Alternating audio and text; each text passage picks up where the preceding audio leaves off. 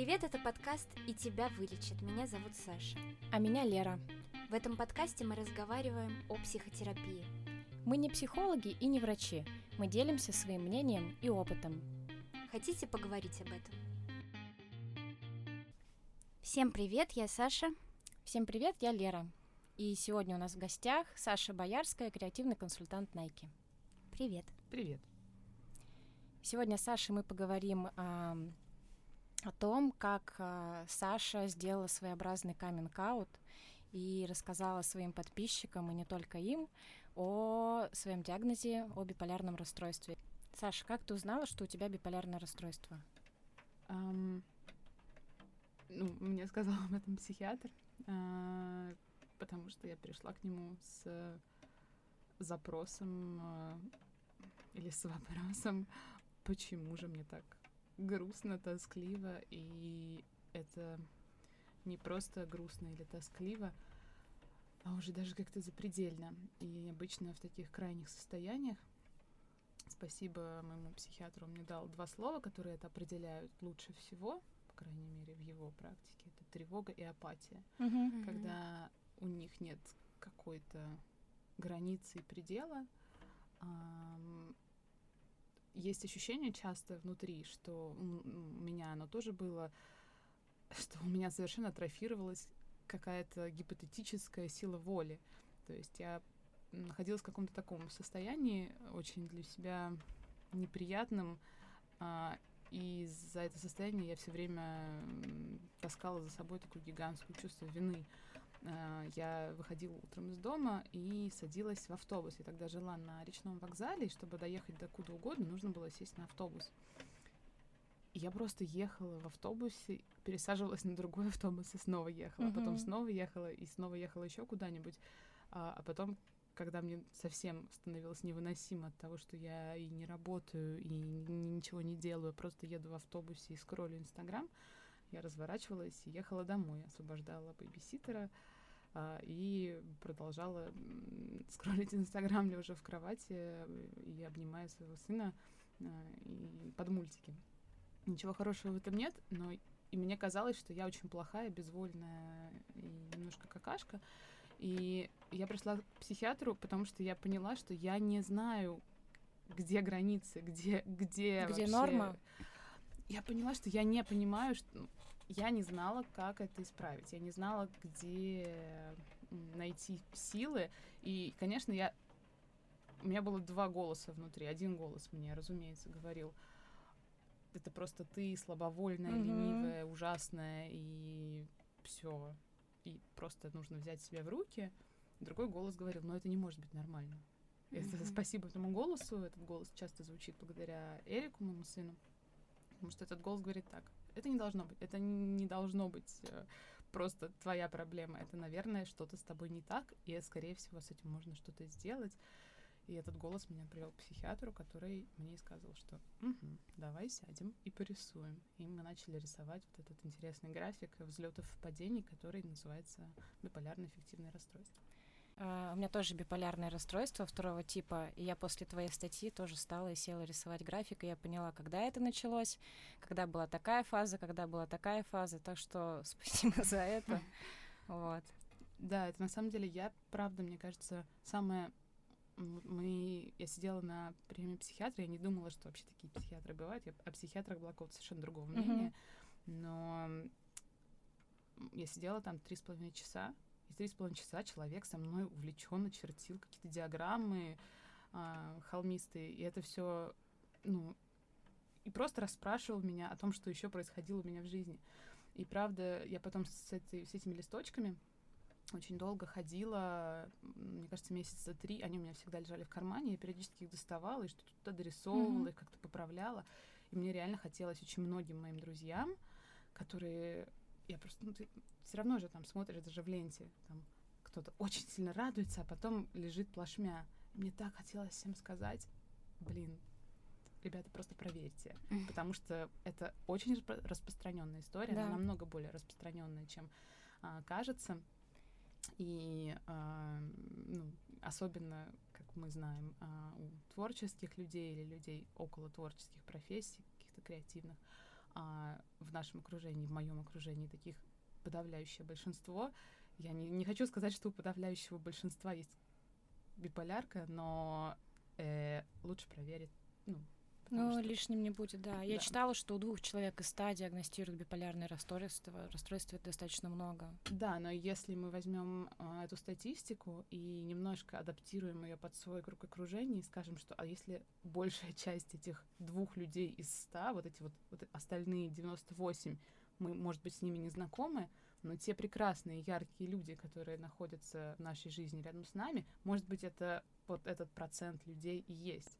Потому что это, безусловно, более, ну, а, нескромно звучит, звучит, потому что у меня этот диагноз, но когда читаешь про это, да, там, статистика говорит, что это часто связано с возможностью к творчеству и креативности. Ну, да, вот все мои друзья, здравствуйте.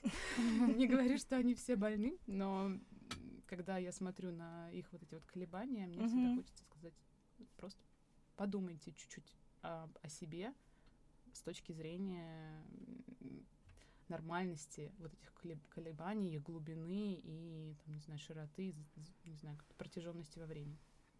А вот если говорить про твою реакцию первую на диагноз, это было что облегчение, что наконец-то что-то дальше двинется с мертвой точки, или это тебя испугало, или разочарование какое-то вызвало? Как ты отреагировала в первый раз? А, мне кажется, что у меня вообще в принципе какие-то немножко нетипичные, ну хотя, может быть, не знаю. У меня просто есть определенные отношения с врачами. Я обожаю, когда мне ставят диагноз, потому что диагноз это ответ. Я... Неизвестность это ужасно. А, когда мне диагностировали болезнь Бехтерева, я была дико счастлива, что ну, есть какой-то ответ. И точно так же там, с какими-то еще разными, очень многочисленными историями диагноз — это ответ, и это руководство к действию, по сути дела. Это uh-huh. контроль. Uh-huh. Мой психиатр говорит, что самое главное, что дает вообще психиатрия и фарма — это контроль. А, да.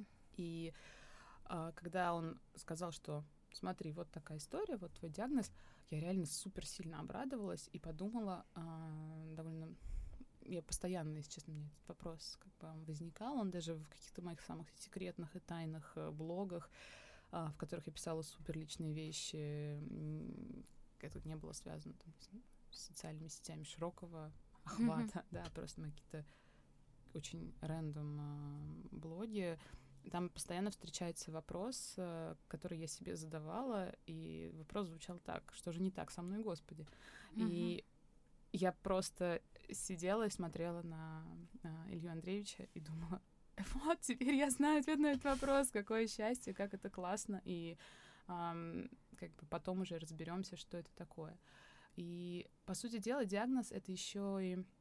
Это не только контроль, и не только руководство к действию, это еще и не знаю, такой очень классный способ узнать про себя больше, uh-huh. потому что все мы любим проходить тесты какие-нибудь дурацкие, uh-huh. даже если тест совершенно дурацкий, типа какой ты фрукт. Мы все очень радуемся, когда узнаем, что ты яблоко. Я не знаю, вот вот именно, там, я авокадо, манго, яблоко, черешня, крыжовник или еще какая-нибудь прекрасная тропическая фигня.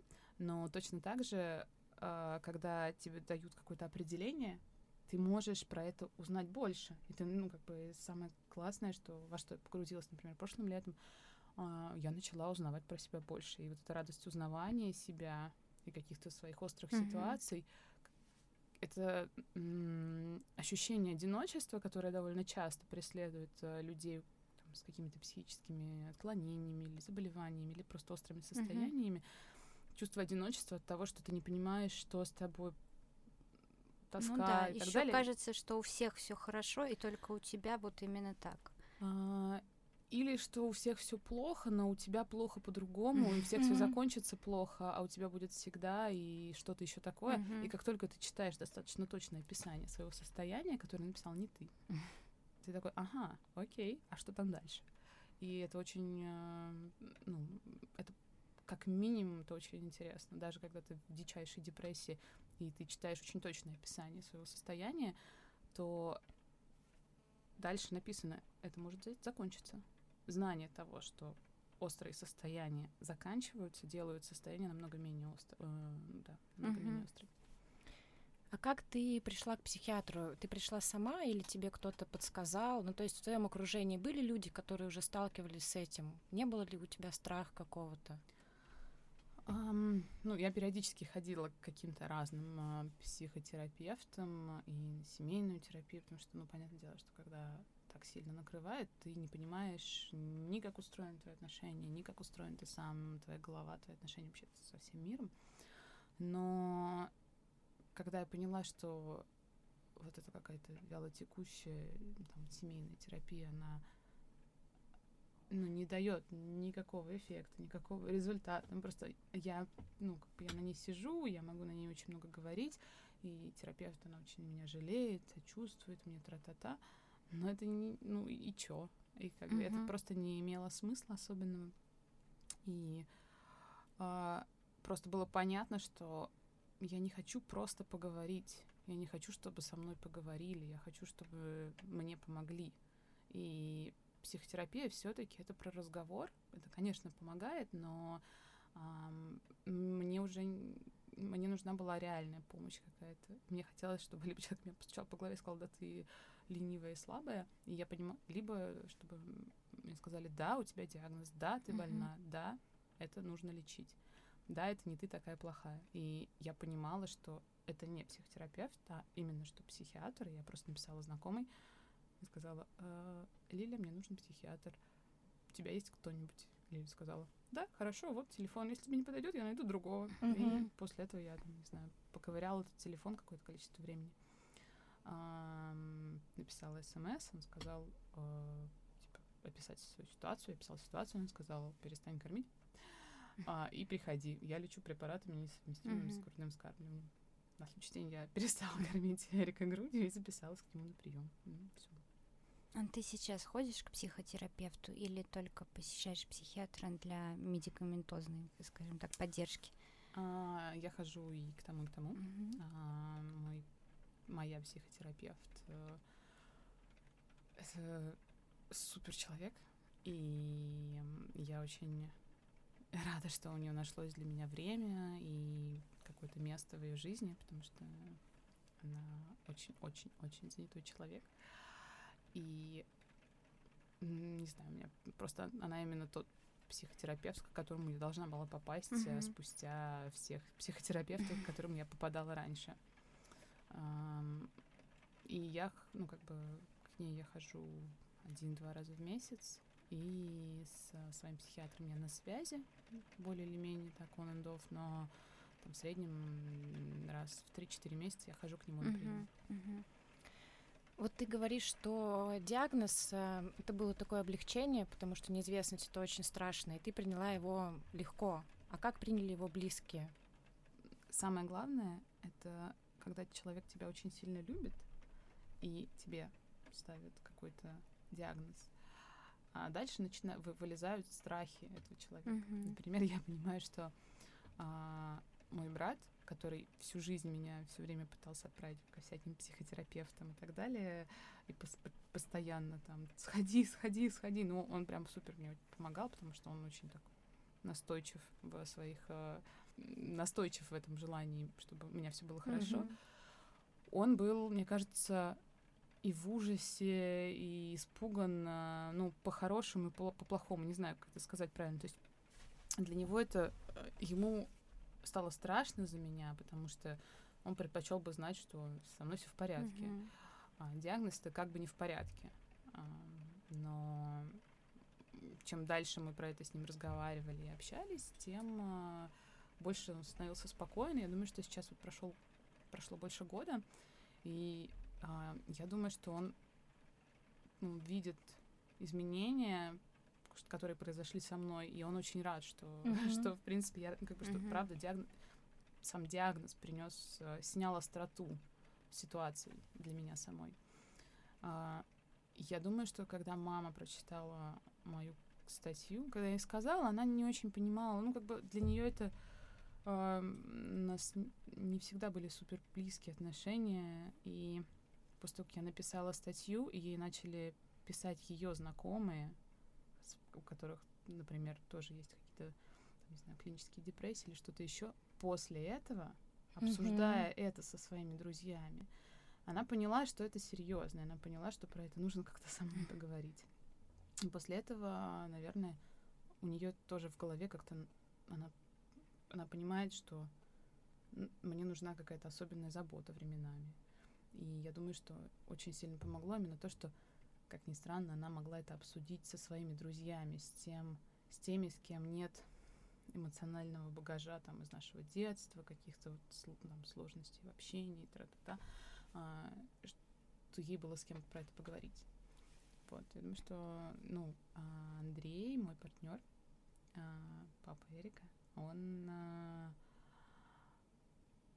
он очень такой, ну, очень, я не знаю, правильно ли говорить по-мужски, но он так пошел. Так, хорошо, какие таблетки нужны? Хорошо, замечательно, ты должна ходить к психиатру. И он вот сейчас, он э, считает, что психиатр важнее, чем психотерапевт.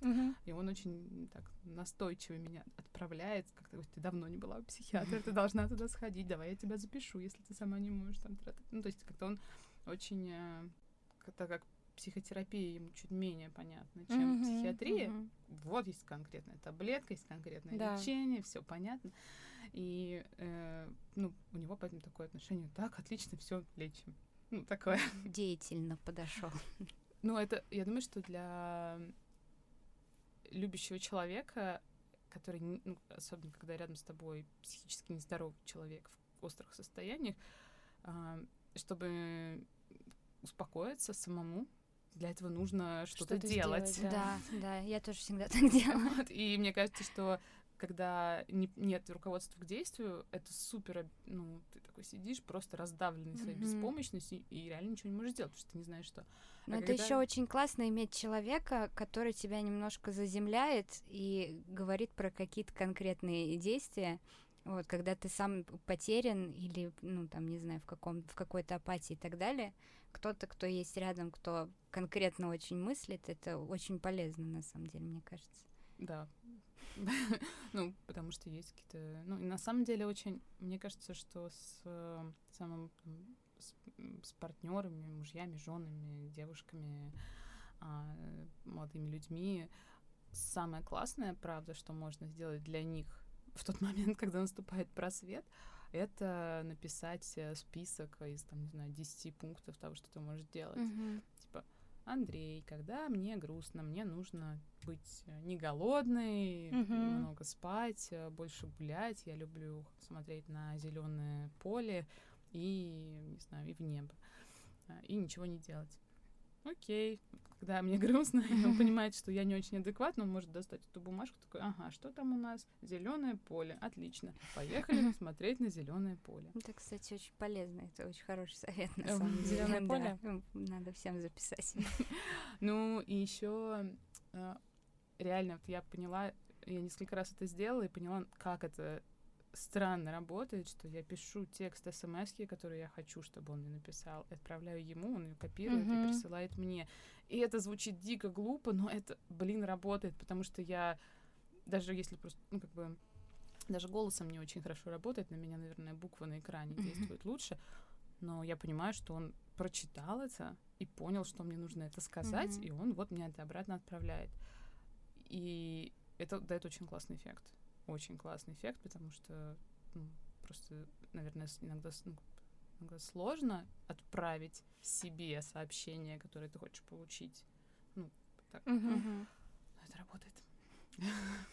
Мне кажется, вообще очень здорово говорить близким о том, какая тебе помощь нужна, потому что они в какой-то момент, они хотят помочь, но они просто не знают как. И вот эта вот история со списком, мне кажется, это очень здорово. Ну, да, и еще есть, а, ну, вот, скажем, с мамами, с ними уже по-другому. Там, если это, это есть история про твои самые близкие отношения, какие-то взрослые, есть близкие друзья, братья и сестры, с которыми, ну, ты не будешь им выдавать список, а, им, их можно иногда чем-то просить. С мамами, ну, по крайней мере, как у меня с мамой, скажем, мне вот этот диагноз, он дал мне некоторую индульгенцию, просить, больше просить о помощи и объяснять, как со мной нужно mm-hmm. разговаривать. Ну, не нужно, то есть я не буду говорить, мама, со мной нужно разговаривать вот так и никак иначе, а просто объяснять, что а, когда я говорю вот о таких вещах, мне не нужна твоя вот такая реакция, мам.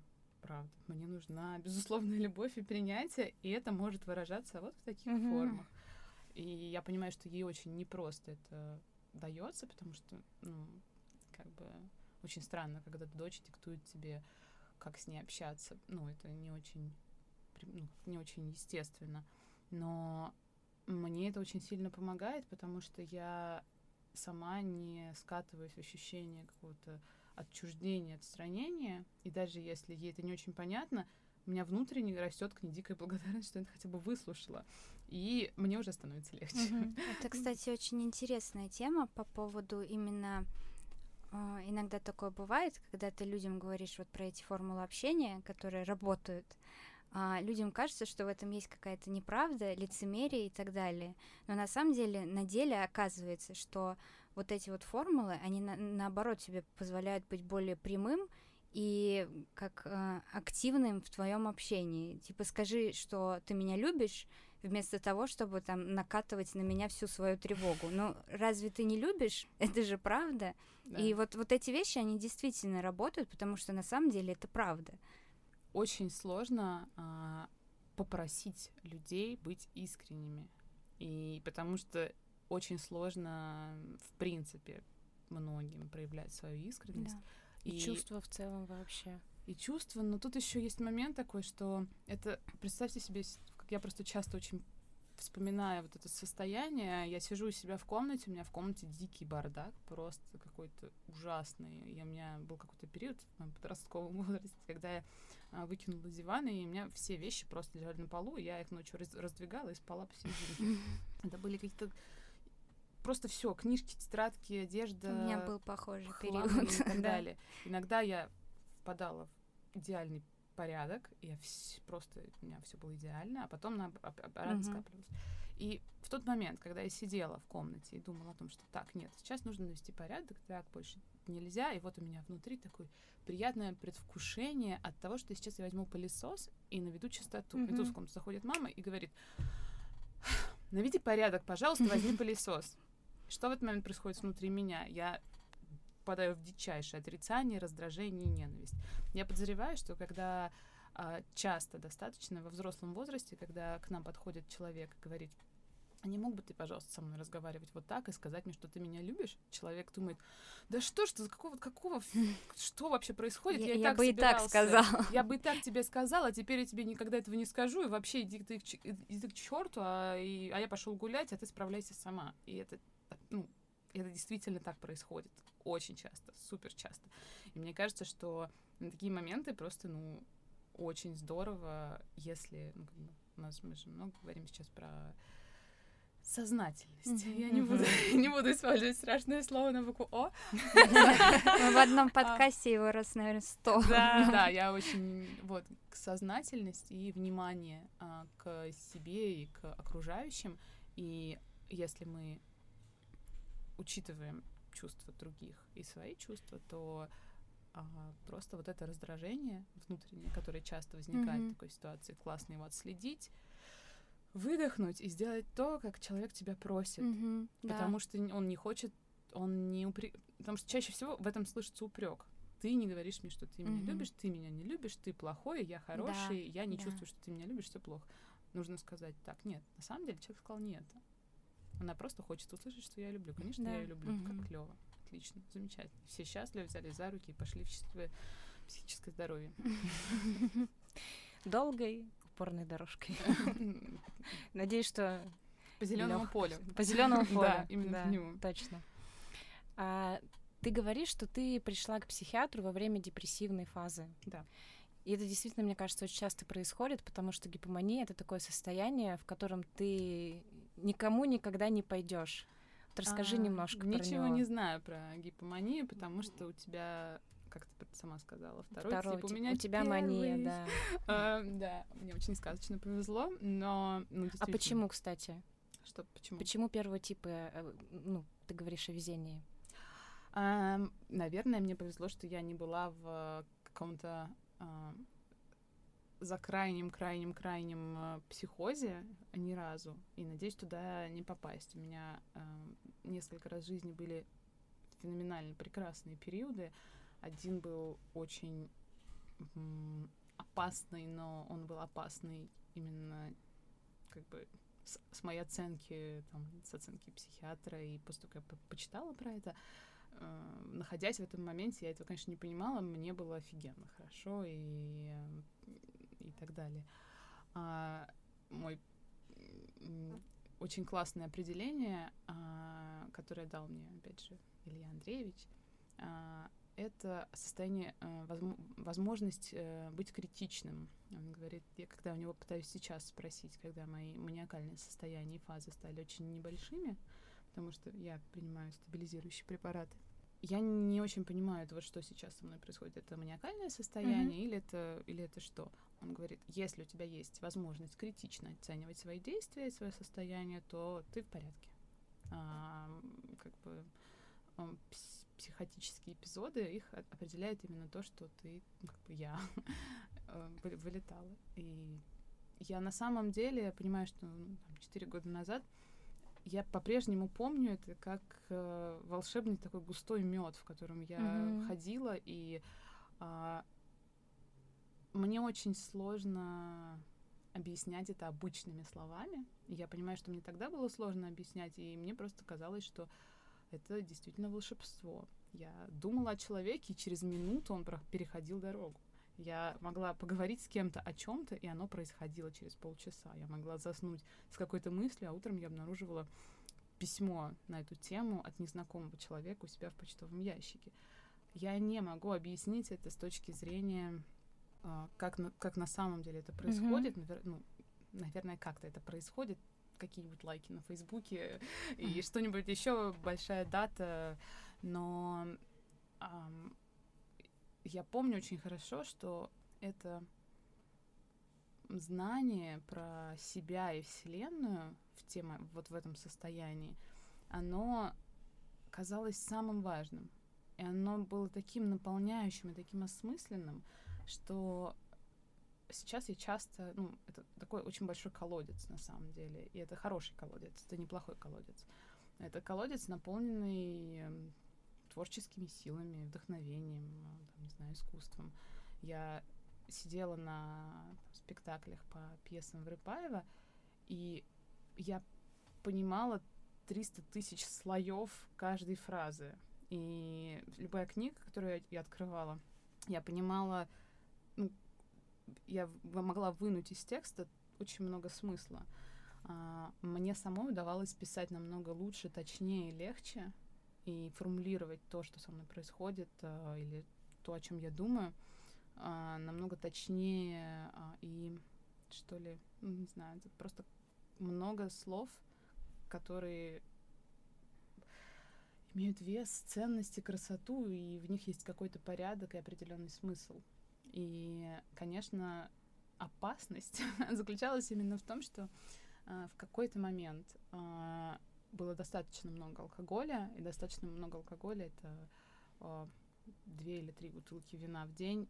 Я почти не пила кроме, ничего, кроме вина, то есть была такая жидкость, которую я потребляла. Mm-hmm. Я почему-то неожиданно для себя начала курить по две пачки сигарет в день, хотя мне это вообще не свойственно. Я в целом забросила свои а, здоровые привычки какие-то. Здоровые, я говорю не только про тело, но и про, в принципе, ежедневную псих, психологическую какую-то жизнь, просто, ну, просто адекватные привычки. Я, ну, начинать утро с пива, например, это, то, это, наверное, не самое классное, что можно сделать. А, один раз я заснула на мотоцикле на очень большой скорости Ого. за спиной своего а, на тот момент парня. Отношения парнями это вообще была какая-то отдельная история. Я просто меня переполняла огромная любовь. И я понимаю, что в целом мне кажется, что в этом есть что-то нормальное, но для них это не было чем-то нормальным. Для них это не было чем-то нормальным, то, что э, ну, как бы, и мне я понимала все-таки, что, наверное, встречаться одновременно с двумя или тремя людьми это не очень хорошо, но я решила, что мне это можно, потому что я несу столько любви, что хватит на всех, я всех сделаю счастливыми, и все будет хорошо. И мне казалось, что одни отношения дополняют другие, что это вообще супер нормально, я никого не обманываю. Это отсутствие критичности к себе, оно очень э, интересные вещи позволяет делать. И в какой-то момент во всем этом, как бы, это, это как бы и прекрасно, и ужасно. Это реально как бы, ну, ничего хорошего в этом, в таких каких-то с точки зрения морали нет, но в какой-то момент я абсолютно точно поняла, что есть, ну, как бы вот я это сейчас рассказываю, понимаю, что это очень смешно, но в тот момент у меня было такое знание. В мире есть особенные люди, а, не знаю, там Сорокин, есть Вырыпаев, и еще есть какие-то люди, они про них пишут, они сами оказались этими людьми, я вот тоже такой человек, и вокруг меня есть несколько таких человек, и вместе мы возьмемся за руки, мы, у нас есть какая-то избранная цель, и мы понимаем тайные знаки друг друга. Та-дам!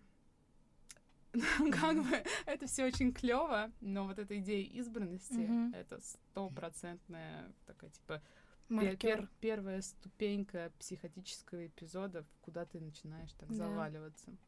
Пребывать в этом было довольно весело. Я понимаю, что есть ну, как-то оно сошло на нет. Закончилось лето и стало холоднее. Я помню, что в, тот, в том году э, это было дополнительное время года, когда в октябре наступило лето снова. Было супер тепло. Mm-hmm. И меня это очень сильно перекрыло, потому что вот в тот момент прям меня окончательно вынесло. И... Но как только стало холодать, меня стало отпускать. Меня очень медленно отпускало, но отпустило, ну, как бы само я постепенно стала меньше пить, постепенно перестала курить, э, за что большое очень спасибо, потому что со мной связались ребята из... Э, я не очень хорошо отношусь, в принципе, к сигаретам, но вот эти Ай IQOS, IQOS. Uh-huh. IQOS, они почему-то в тот момент мне выдали комплект, и я просто вот с этим комплектом перестала курить две пачки сигарет в день и стала курить супер мало, а потом просто и IQOS вернула uh-huh. и сказала, мне больше не нужно.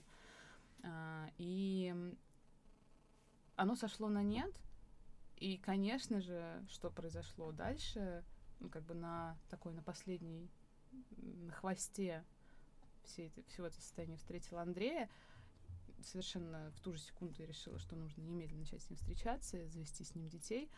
Через четыре недели я была беременна, а потом началась депрессия, потому что маниакальный период закончился, и он перешел ну, логичным закономерности. И вот тут на самом деле, эта глубина отчаяния, вот это гигантское... Только что у меня в голове был волшебный мир. Любовь и космос. А теперь там выжженная пустыня, ничего нет, и я не понимаю, как жить дальше и что со мной происходит. Это очень было тяжело. И, ну, и вот я еще и беременна. Ну, как бы я была счастлива, потому что я беременна и не понимала, как это произошло. И это было очень, э, ну, реально очень страшно, тяжело но я это списывала все на гормональные mm-hmm. перемены. Типа, ну да, я беременна, гормоны, гормоны, ай-яй-яй. Ну, такая история. Скучаешь вот. по моему маниакальному состоянию? А из моего рассказа непонятно, что скучаешь. Скучаешь. Я тоже скучаю. Я думаю, что это на самом деле был это самый большой вопрос, который я, ну, с которым, о котором я думаю много. И понятное дело, что о нем думают абсолютно все биполярники, так или иначе которые как-то сталкиваются и с фармой, и с э, стабилизаторами. Um, у меня даже была печекуча на тему счастья, такое выступление, и я говорила о том, что вот я стабилизируюсь, и первый вопрос после выступления был, Александра, а почему же, зачем же вы лечитесь, если это так прекрасно? И это на самом деле самый частый вопрос. И а, я могу отшутиться, что это стоит мне 5000 рублей, столько стоит прием у моего психотерапевта, или 4, сколько стоит мой психиатр. А, если бы я могла ответить на этот вопрос сама, наверное, было бы проще. Но я понимаю, что я не знаю себя. Может быть, я нормальная, намного интереснее и глубже, чем я в маниакальном состоянии. Может быть, это не такое острое состояние, но оно может быть глубже я как минимум могу включить любопытство, чтобы не скучать так сильно по, по тому волшебному медовому э, воздуху. Но в целом я думаю, что э, ну вот сейчас, по крайней мере, не знаю, э, мне правда интересно, у меня есть очень большой к себе вопрос с точки зрения творчества. Мгм. Мне не так важно жить в остром ощущении счастья и понимания, как важно созидать. И я всегда, всю, там, у меня очень-очень много лет одна и та же тема, что я хочу больше писать, но писать не как э, копирайтер, как это сейчас там происходит, а как, и не как колумнист или журналист, или как по счастью, я все-таки не могу определить себя как блогер, но скорее как эм, писатель. И я очень много думаю о себе как о писателе, писатель ли я и могу ли я быть писателем, если я не нахожусь в крайнем состоянии маниакальной фазы. И сейчас я склоняюсь к мысли, что да, наверное, могу, и что ам, у меня больше шансов довести что-то до конца, если я нахожусь в стабильном состоянии покоя, а не в диком, взвинченном состоянии не пойми чего. Потому Да. что в состоянии не пойми чего созидать не хочется. Хочется проживать остро, там, классно, тра-та-та. Да, мне удавалось что-то написать, но это было под влиянием там, сиюминутного желания написать что-то и побежать дальше. А в спокойном состоянии мне хочется найти стабильность, порядок и смысл в ежедневности, в повседневности, в рутине. Я думаю, что это интересно. Ничуть не менее интересно, чем сойти с ума. Помимо творчества, что тебе еще помогает знакомиться, собственно, с собой? Понимать, где ты, а где диагноз? Э, слова. Я не творчество творчество, но я думаю, что слова это самое главное вообще, что есть в, для меня э, в процессе того, ну, не знаю, чтобы разобраться с чем угодно, мне нужны слова, либо разговор, А, но этот разговор должен быть сложно очень там типа сидеть с подружкой и вот это вот втирать, условно, даже наш разговор, он примерно невозможен в повседневной жизни, а сейчас я точно знаю, что он очень для меня важен. Он супер для меня важен, потому что я могу, отв- ну, я отвечаю на ваши вопросы, с одной стороны, но с другой стороны, я отвечаю на свои собственные вопросы, я для себя какие-то вещи формулирую. И точно так же, когда я что-либо пишу, есть для меня есть только одна цель и смысл и причина, по которой я что-либо пишу с 13 лет. Я хочу понять, что происходит. Мгм. Когда я описываю это словами, я говорю, да, это произошло, это произошло вот так, и вот что я об этом думаю, и вот что происходит дальше, сейчас со мной э, в связи с тем, что произошло где-то еще. И я думаю, что именно поэтому какой-то процесс писательства — это какая-то очень большая история. Для кого-то это картины, конечно. я Мгм. такая, Нет, это не мой случай. А у кого-то есть, э, вероятно, фотография, музыка, что вообще не мой случай, к сожалению, потому что совсем не мой случай. Но у меня есть слова, и какое счастье, что они есть. А, вот, это, Да. вот эта история, статья твоя на Wonderzine, может быть, мне показалось, но она стала такой... Ну, ее обсуждали, и у меня очень много подруг ее шерили. В целом ее много людей прочитали. Вот а, ты для себя, когда ты это делала, ты понимала, что будет такая реакция, что это прочитают там твои друзья, знакомые и так далее, и как ты к этому относилась? А, я не могла написать а, о своем диагнозе в своем, не знаю, инстаграме или на фейсбуке, потому что мне казалось это супер странным. Я, если честно, ходила и думала, я не знаю, как мой работодатель, условно Мгм. говоря, к этому отнесется, так как помимо того, что я, допустим, креативный консультант а, в Nike, Мгм. у меня есть некая, ну, какая-то представительская какая-то функция, да, и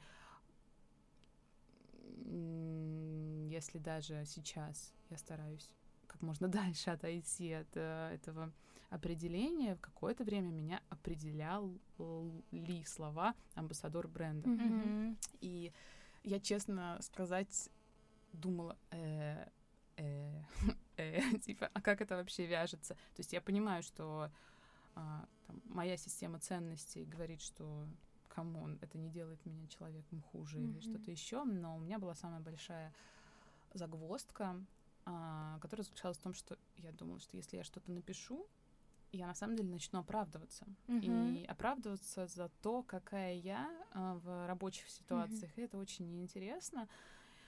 Это очень грустно и очень неприятно, потому что я знаю про себя, что да, я подвержена некоторым а, ну, я, подряд, я, у меня биполярное эффективное расстройство. Mm-hmm. Это значит, что иногда я очень продуктивна и очень общительна, а иногда я реально не могу ответить на сообщение, на самое простое сообщение «Саша, будешь ли ты завтра на встрече?» А уж тем более быть на этой встрече я mm-hmm. тоже не могу. И взять трубку я не могу просто никак. Просто это, ну, думаю, что ты меня понимаешь. Да. И а, именно поэтому писать об этом а, какой-то маленький текстик или постик куда-то в свои собственные сеточки очень не хотелось. И, наверное, я полгода ходила с вот с этим ощущением того, что вот со мной это ну, как бы и разбиралась с тем, что я могу сказать, и с тем, могу ли я это сказать. И мне было очень, я понима, поняла, что мне важно обозначить какой-то факт, что я принимаю свой диагноз, я понимаю свой диагноз, я э, достаточно много прочитала про него и достаточно долго ну, как-то его переваривала в себе. Для меня полгода это очень долго для того, чтобы какую-то мысль обра- обратить в какие-то слова.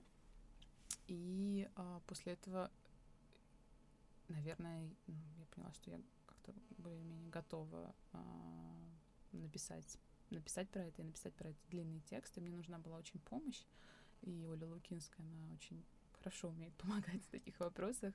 То есть там как бы статья — это часть интервью, которое она со мной как бы записала, но я прочитала интервью, поняла, что оно супер сухое и супер не мое, и вообще это не я, и поэтому я просто взяла и написала гигантский кусок текста и кинула ей, ну как бы, и она потом это как-то совместила, и получился мой мой текст, по сути дела, такой состоящий из каких-то ответов и из эм, моей собств... моего собственного голоса, чистого монолога. Я понимала, что это прочитают мои друзья, я очень надеялась, что это прочитают мои близкие друзья, с которыми я ну, чуть меньше стала общаться в последнее время, особенно mm-hmm. в связи с тем, что у меня Эрик. Мне было важно, чтобы мои любимые друзья поняли, что со мной по-настоящему поняли. Не просто типа, а, да, биполярка, а что такое, а, да, депрессант, ну ладно, клево. И это очень, потому что намного проще дать человеку возможность оказаться где-то, где он находится в комфортной ситуации, смотрит на свой телефон или на экран компьютера и читает что-то, то, что ты ему хочешь сообщить. Поэтому очень удобно пользоваться для этого сайтом Но что очень важно также точно для меня было, это а, вот эта мысль про то, что очень многие мои знакомые, очень многим моим знакомым мне хотелось поставить диагноз по Инстаграму а, и, или по каким-то личным встречам. Есть одна замечательная девушка, с которой мы как раз тогда встречались, там по работе что-то разговаривали, и она говорит так очень эмоционально, ой, на прошлой неделе у меня была такая ужасная депрессия, а сейчас я вот, типа, поступила в Сент-Мартинс, и я сдала, типа, трое суток, не, не, не, не покладая руку, работала, работала, и вот у меня еще то, все пятое, десятое, я делала такой суперпроект, и через месяц мы с ней встречаемся, такая, у меня такая ужасная депрессия.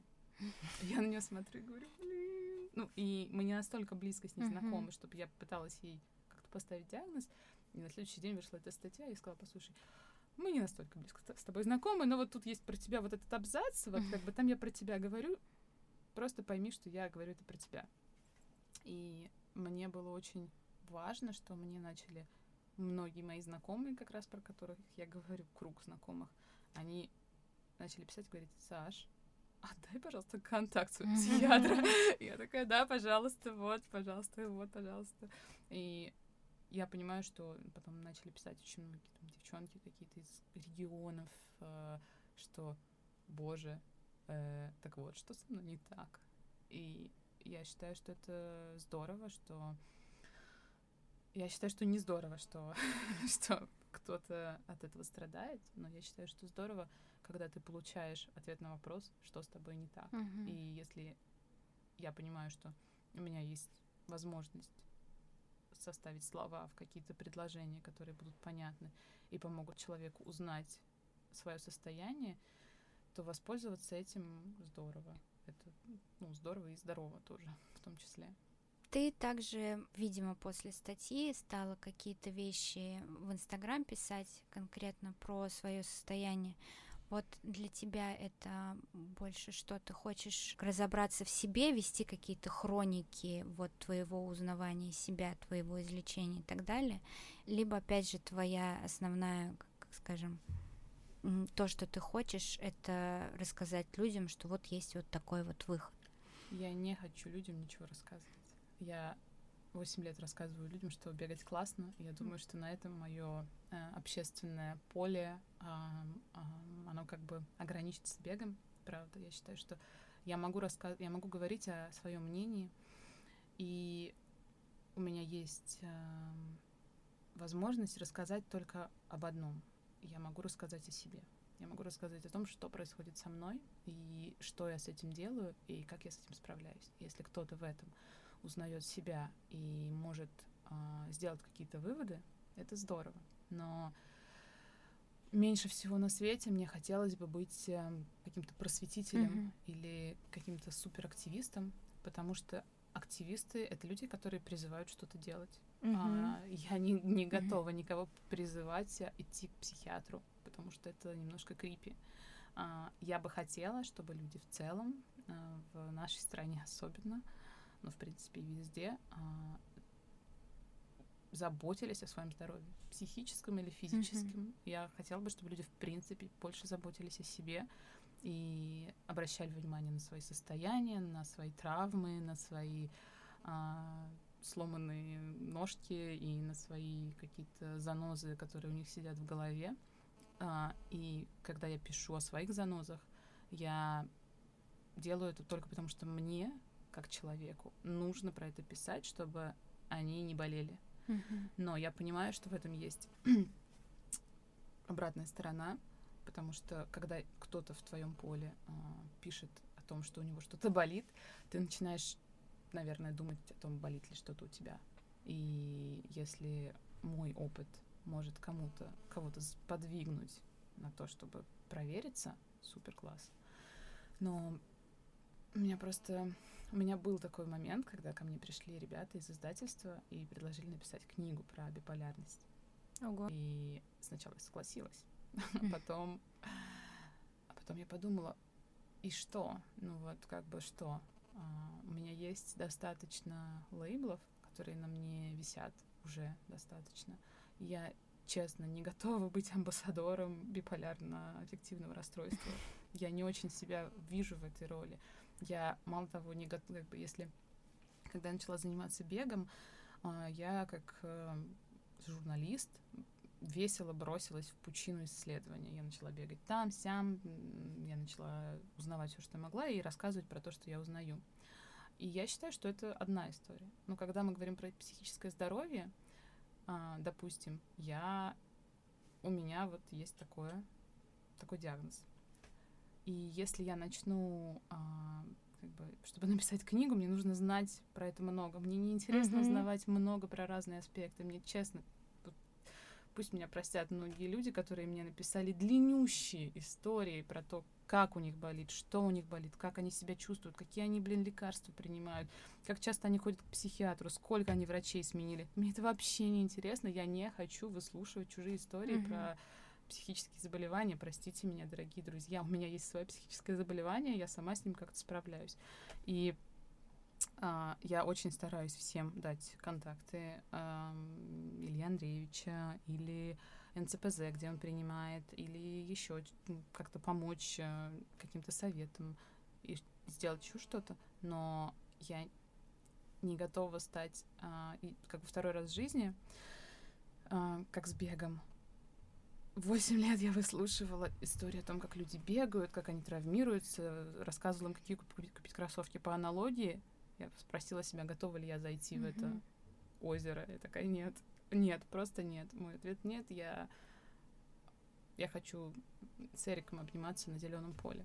Ну, это очень тяжело. Выслушивать чужие истории, это очень эмоционально изнашивает. А нам нужно беречь себя эмоционально, мне кажется. Um, да, и я думаю, что тут очень важный момент, что мы все принимаем решение о том, на что мы способны и как бы где проходят наши границы. И это самое-самое вообще первое. Вот эта кислородная маска, которую ты надеваешь на себя.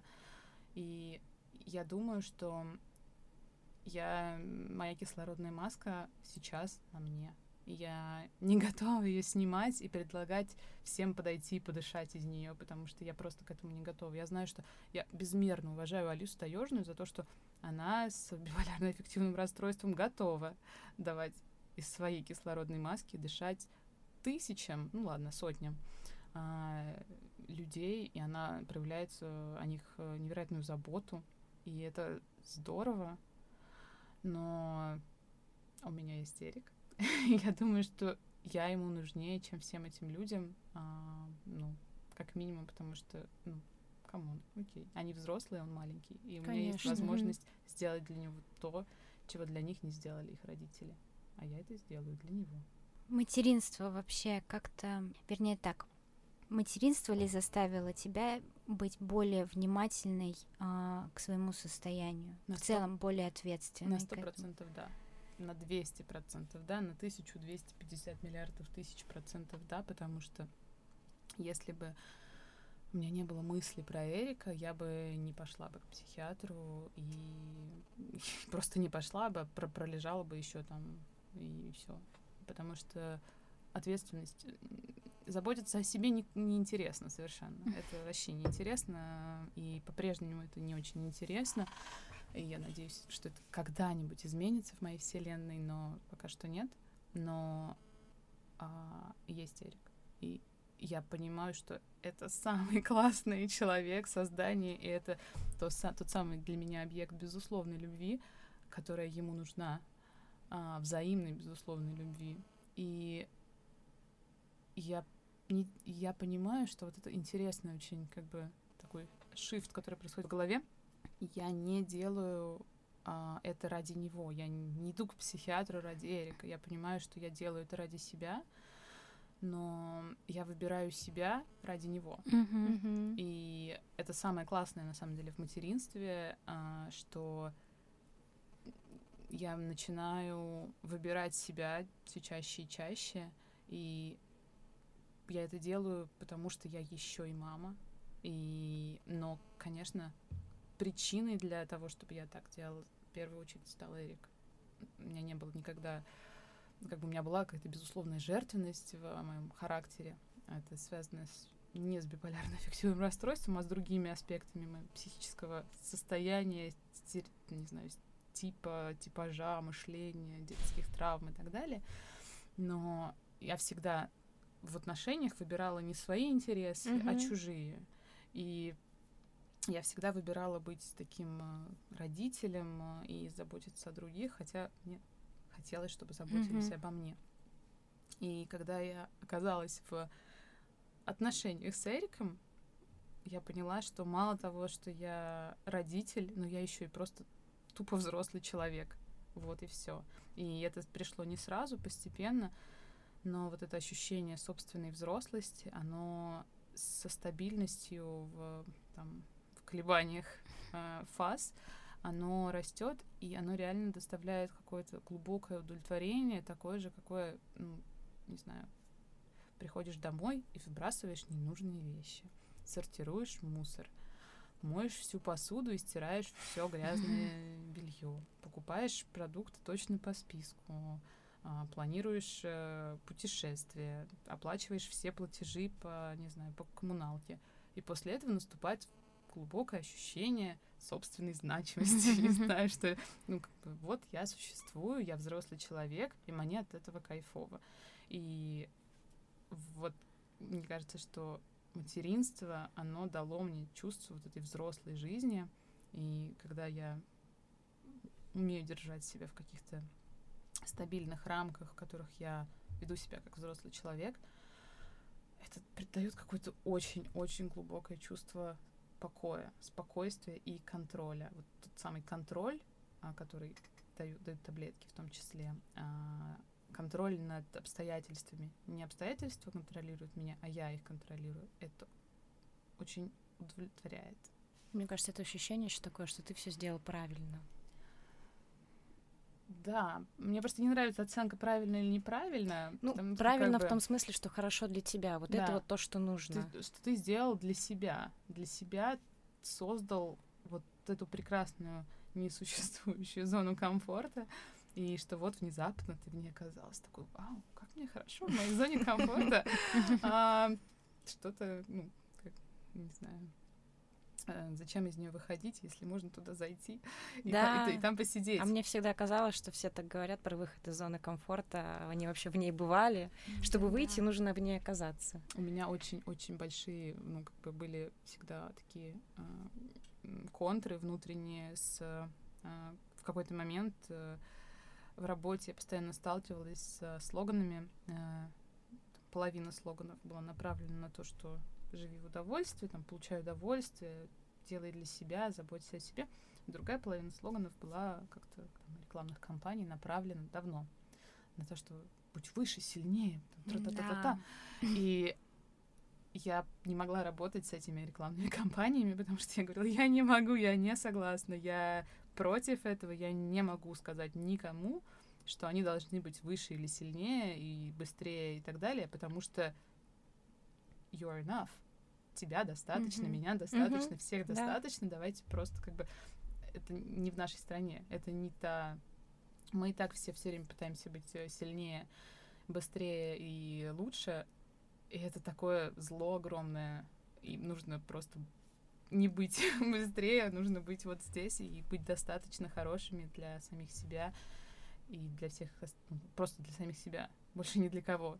И Поэтому, поэтому ощущение там правильности или неправильности это оценочная штука для меня. А вот когда ты понимаешь, что ты сделал себе хорошо, это клево. Последний вопрос, наверное, про то, как ты чувствуешь себя сейчас и э, насколько эффективно работают медикаменты, насколько расстройство становится э, меньше. Как ты? в общем. Да, если коротко, как ты? Я думаю, что мне интересно. Это хорошая штука. Мне сейчас интересно смотреть за тем, что происходит со мной. И мне даже перестало быть стыдно, что мне кажется, что нет ничего интереснее, чем смотреть за тем, что с тобой происходит. Это, блин, это очень интересно. Особенно, когда ты сидишь и сопоставляешь, а вот тогда мне было вот так, а вот сейчас вот так.